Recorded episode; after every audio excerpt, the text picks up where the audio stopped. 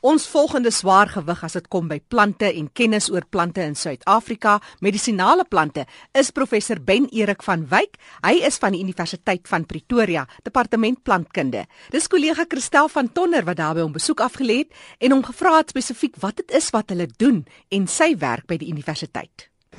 Ek doen etnobotanie. Met ander woorde, ek bestudeer die gebruike van plante deur plaaslike mense, veral uh, landelike mense. En uh, dit is natuurlik 'n baie baie interessante onderwerp want daar is talryke verskillende dinge waarvoor 'n mens plante kan gebruik. Die meeste mense dink outomaties aan veldkosse. Hulle dink aan tradisionele medisyne byvoorbeeld. Maar jy weet daar's allerlei ander gebruike ook soos brandhout en besems en dakke dek en noem dit op. So daar's groot verskeidenheid van tegnologieë wat mense tradisioneel gebruik het om weet plante plante voor gebruik het selfs ook speelgoed in die ou dae voor die dae van plastiek het kinders met tipies met tolletjies en plant plante gespeel. So ons probeer om al hierdie kultuurskatte van Suid-Afrika uh, bymekaar te maak en op te skryf sodat dit nie vir die nageslag verlore gaan nie. Jy het vroeër gesels van die bekommernisse wat mense het oor die gebruik van tradisionele medikasie of tradisionele plante. Nou wanneer mense dink daaraan, dan gaan gewoonlik 'n uh, 'n ritueel gepaard met dit. Weet eh, daar word goeders gebrand en daar's 'n dans wat ook al is dit ook moontlik hoekom moderne mense nie van hierdie plante wil gebruik maak nie. Ja, wel dit, dit daar is negatiewe konnotasies. Jy is heeltemal reg. Ehm um, kyk die, die in die tradisionele gebruike gebruik mense nou liedjies en rituele en dansies en so aan en snaakse klere drag hmm. en so aan. Maar ek meen dit dit is nou die kulturele konteks waar binne daai medisyne in 'n bepaalde kultuurgroep gebruik word. In ons kultuurgroep gebruik mense 'n wit jas en 'n stetoskoop om om die indruk te skep dat hy weet waarvan hy praat. Dit is baie belangrik dat die dokter die indruk skep dat hy weet waarvan hy praat. Want as as hy jou nou behoorlik gediagnoseer het en hy vertel vir jou man jy het nou hierdie en hierdie siekte, dan is jy klaar halfpad genees.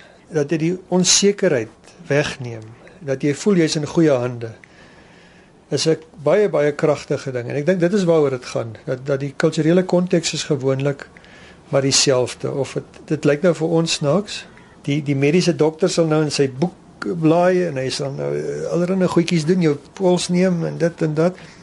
Dis ook maar 'n ritueel.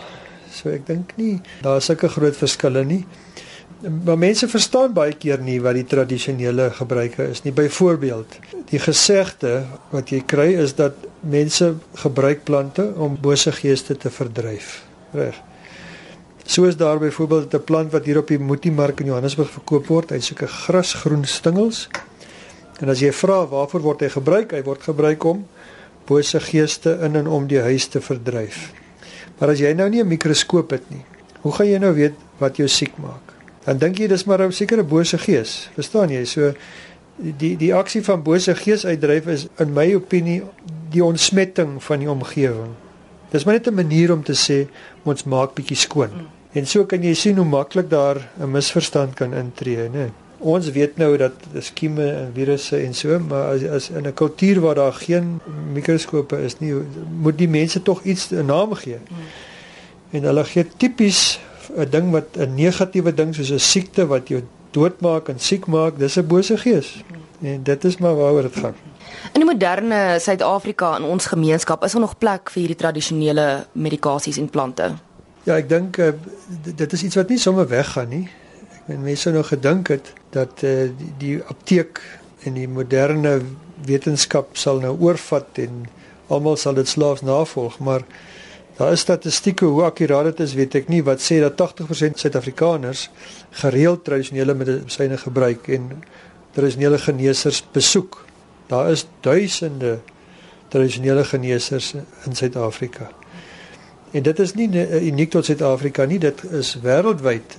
Nee, in China het jy hierdie tradisionele Chinese medisyne wat parallel aan westerse medisyne gebeur. Selfs in hospitale kry jy 'n gedeelte van die hospitaal wat toegewys is aan tradisionele medisyne omdat die publiek in China en in Japan byvoorbeeld ook kampo medisyne dat die mense eintlik aandring op hulle tradisionele medisyne. So ek dink dit is nie iets wat weggaan. Ek dink die uitdaging is om dit op 'n verantwoordelike manier in te bring in die hoofstroom van medisyne. En ek dink dit is iets wat redelik geslaagd was in China. Maar China het in 1956 al begin daarmee. Hulle het dit genoem integrative medicine. Integrative medicine is dus waar jy die tradisionele medisyne en die westerse allopatiese medisyne, of kom ons sê die moderne wetenskap en die ou tradisies saambring en dat daar 'n wederwysige voordeel kan wees. Daar is sekere van die tradisionele medisyne wat eintlik baie goed werk en wat baie koste-effektief is. En as mens nou gaan dink aan primêre gesondheid in Suid-Afrika, daar is nie genoeg geld om vir almal medisyne te gee nie, maar as jy dus tradisionele medisyne kan gebruik op op 'n slim manier en op 'n verantwoordelike manier, dan is dit eintlik iets wat 'n rooskleurige toekoms het. Dit is die tradisie van mense en ek dink dit is miskien onbillik om te verwag dat mense noodwendig van hulle tradisies moet afstand doen. Daar's meriete ook in hierdie inheemse gebruike van plante. Om jou af te sluit, uh, as van ons luisteraars nou belangstel in die tradisionele plante en tradisionele medikasie, waartoe kan hulle gaan om meer navorsing te doen en om uit te vind wat is giftig en wat is nie giftig nie en watse plant kan gebruik word vir watse kwaal? Ja, die botaniese tuine vandag het nogal baie mooi uh medisyne tuine. Ek dink aan uh Walter se Solo botaniese tuin het 'n pragtige verskeidenheid van medisyne plante en ook in Pretoria in die nasionale botaniese tuin. So daar's heelwat wat gedoen word deur ons uh, Suid-Afrikaanse Nasionale Botaniese uh, Biodiversiteit Instituut, SANBI, Suid-Afrikaanse Nasionale Bota Biodiversiteit Instituut. Hulle doen moeite om plante bekend te stel aan die publiek. So dis 'n een moontlikheid om dus botaniese tuin te gaan kyk. Dan is daar uh, baie goeie leesstof in Suid-Afrika beskikbaar, uh, boeke en pamflette oor medisyneplante. Daar's dikwels lesings, ek bedoel daar's 'n kruie vereniging byvoorbeeld waar mense kan ehm um, lesings bywoon. So ek dink daar's 'n groot verskeidenheid van bronne van inligting. Dis dis iets wat baie mense in belang stel. So ek meen daar's mense soos Margaret Roberts se sentrum daar in noord van Pretoria waar mense besoek kan gaan aflê en die plante eerstehands kan gaan kyk. So ek ek sou dit aan die aan die hand doen dat mense maar eintlik die tuine besoek en eerstehands met die plante kennis maak. En dit kom maar met ervaring ook. En baie keer as jy ou mense vra dan sê jy verbaas wie is wat hulle nog weet.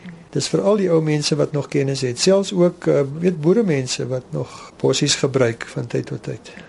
Professor Ben Erik van Wyk van die departement plantkunde dis by die Universiteit van Johannesburg wat altyd sy kennis en kundigheid met ons deel oor plante en medisinale plante spesifiek. Christel van Tonner het met hom gesels.